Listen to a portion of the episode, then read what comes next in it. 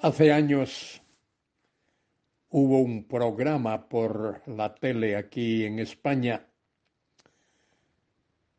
que se llamaba ¿Quieres ser millonario? En ese concurso, las personas que participaban tenían la oportunidad de ganarse un millón de euros o más. En el mundo hay muchas personas que quieren ser millonarios. Algunos han sido millonarios y lo son. El mexicano Slim, conocido por sus negocios y por la cantidad de dinero que ha podido acumular aquí en España, particularmente aquí en Galicia, tenemos a Amancio Ortega, multimillonario también. Y ha habido así hombres famosos en la historia. Se habla de Rockefeller y decirle a un americano que es tan rico como Rockefeller es decirle que es muy rico. En la antigüedad se habla de o se hablaba del rey Croeso,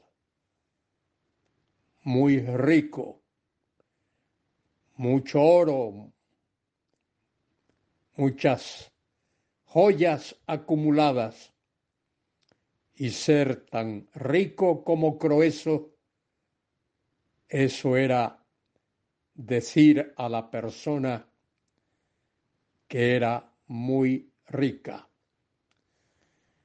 En la Biblia se menciona personas ricas, se mencionan hombres ricos. Salomón tuvo muchas riquezas y esas riquezas en un sentido fueron trágicas para la vida del rey Salomón. Otros en la antigüedad, como el mismo rey Nabucodonosor y como Ciro el Grande, se caracterizaron por ser personas muy ricas. La Biblia habla de eso pero también la Biblia condena a aquellos que ponen sus riquezas por encima de Dios.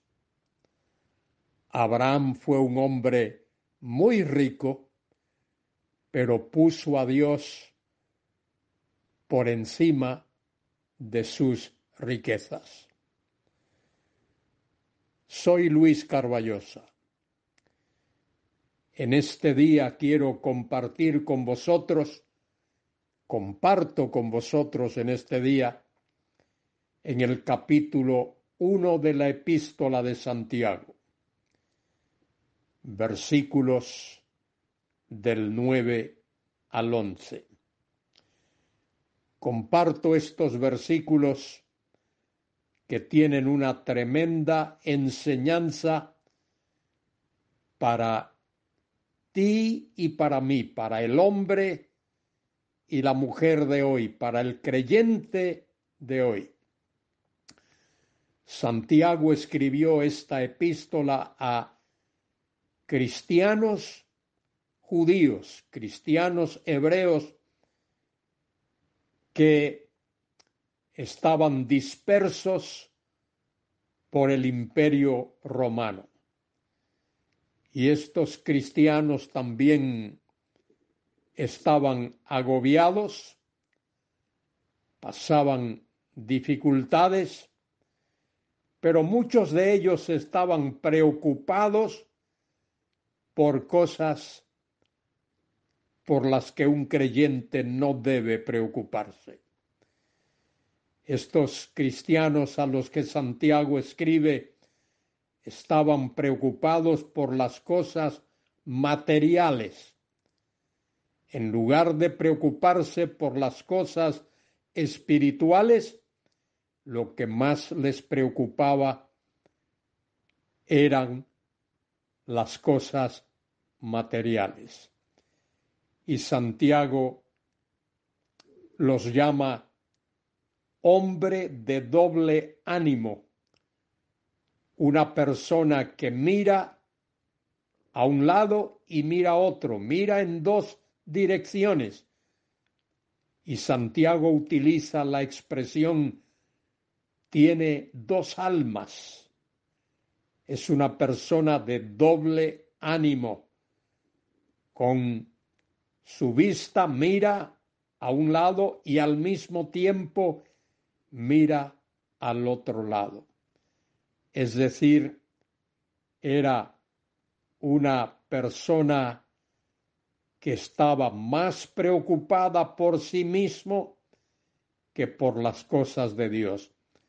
Era una persona indecisa a la hora de tomar decisiones, no sabía qué hacer, no acudía a Dios. Era una persona irresoluta, no alzaba sus ojos al cielo.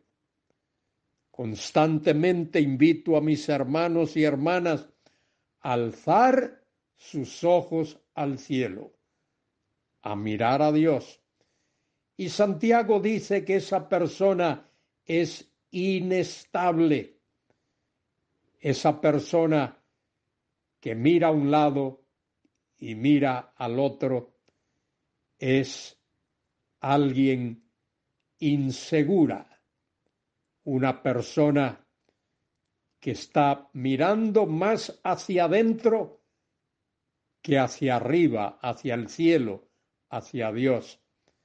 Y dice el apóstol en el versículo 8 que ya hemos considerado, el hombre de doble ánimo es inconstante en todos sus caminos es irresoluto, no tiene seguridad, porque no tiene su confianza puesta en Dios. Y el autor de esta epístola los desafía a que pongan su confianza en Dios. En el versículo 9 que considero en esta mañana del 9 al 11, el hermano que es de humilde condición, gloríese en su exaltación. No todos tienen todas sus necesidades cubiertas, como decimos en nuestro castizo. Hay hermanos que son de humilde condición.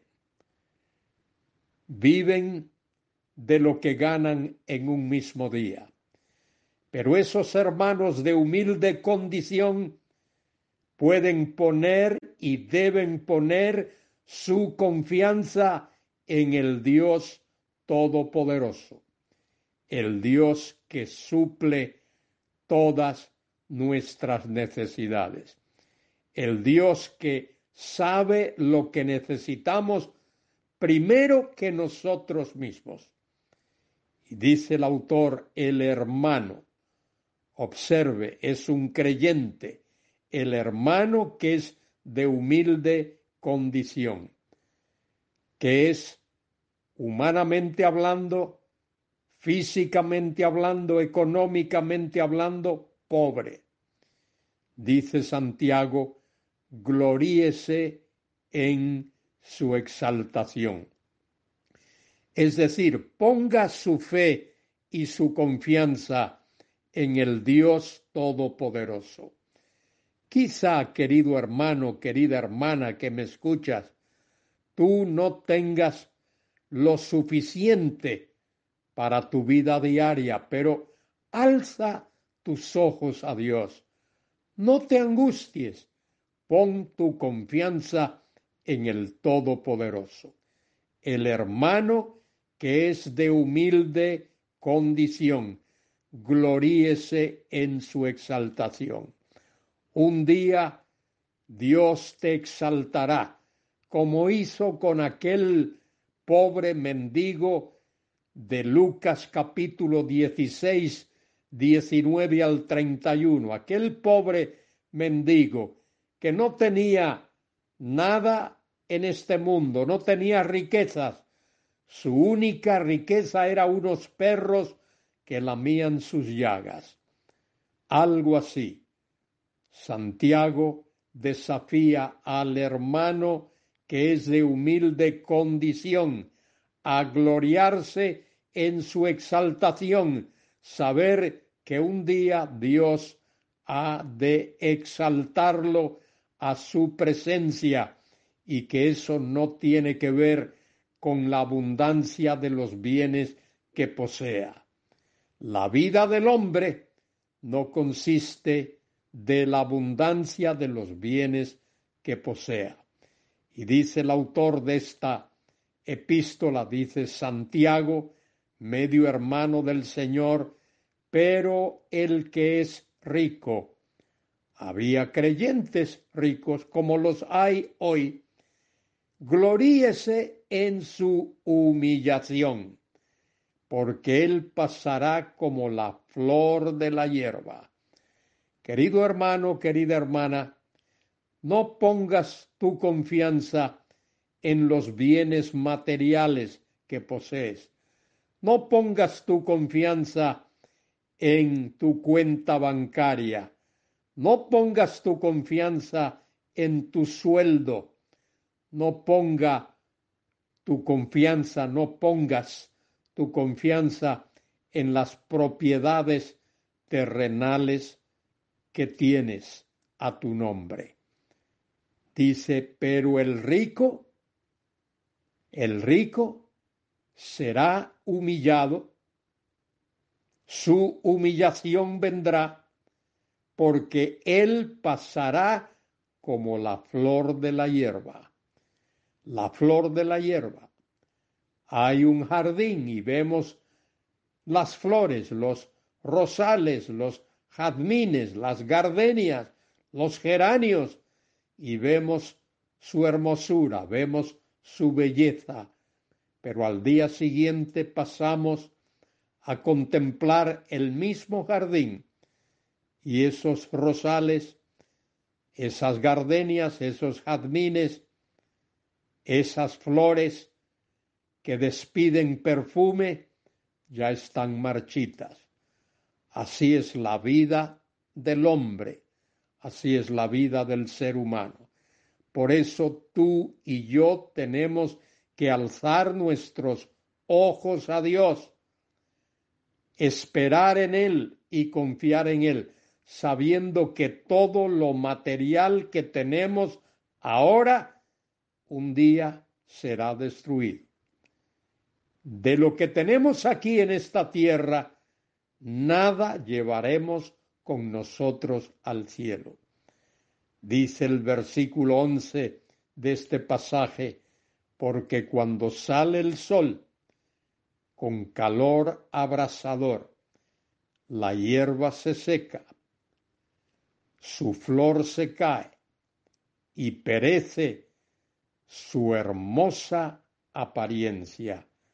Así también se marchita el rico en todas sus empresas. Querido hermano, querido escuchante, querida hermana, tú y yo tenemos la mayor de todas las riquezas, que es el privilegio de tener comunión íntima con Dios por medio de nuestro Señor Jesucristo. Los hermanos a los que Santiago escribió esta epístola estaban preocupados por sus bienes terrenales. Dedicaban más tiempo a las cosas terrenales, a preocuparse por esos bienes, por esos privilegios terrenales que tenían que por la comunión con Dios. Tú y yo tenemos la responsabilidad de dedicar nuestro tiempo a la comunión con Dios, a depender de Dios. Que Dios sea nuestra fuente de sostén, de fuerza, de ánimo para nuestro vivir diario. Que no miremos a nuestras posesiones, a los bienes materiales, a las cosas de este mundo. Que alcemos nuestros ojos al cielo, que obedezcamos a Cristo. Él dijo, venid a mí, todos los que estáis trabajados y cargados, que yo os haré descansar. Aprended de mí, que soy manso y humilde de corazón. En este día, querido hermano, querida hermana, alcemos nuestros ojos al cielo, tú y yo. Demos gracias a Dios por lo que Él nos da diariamente, por las fuerzas, por el oxígeno que respiramos, por la manera como Dios suple todas nuestras necesidades. Gracias Dios. Gracias por ser tan bueno con nosotros. Este mundo pasará, pero tú tienes algo mejor preparado para nosotros. Que a ti sea la gloria, la honra y la alabanza. Amén y amén.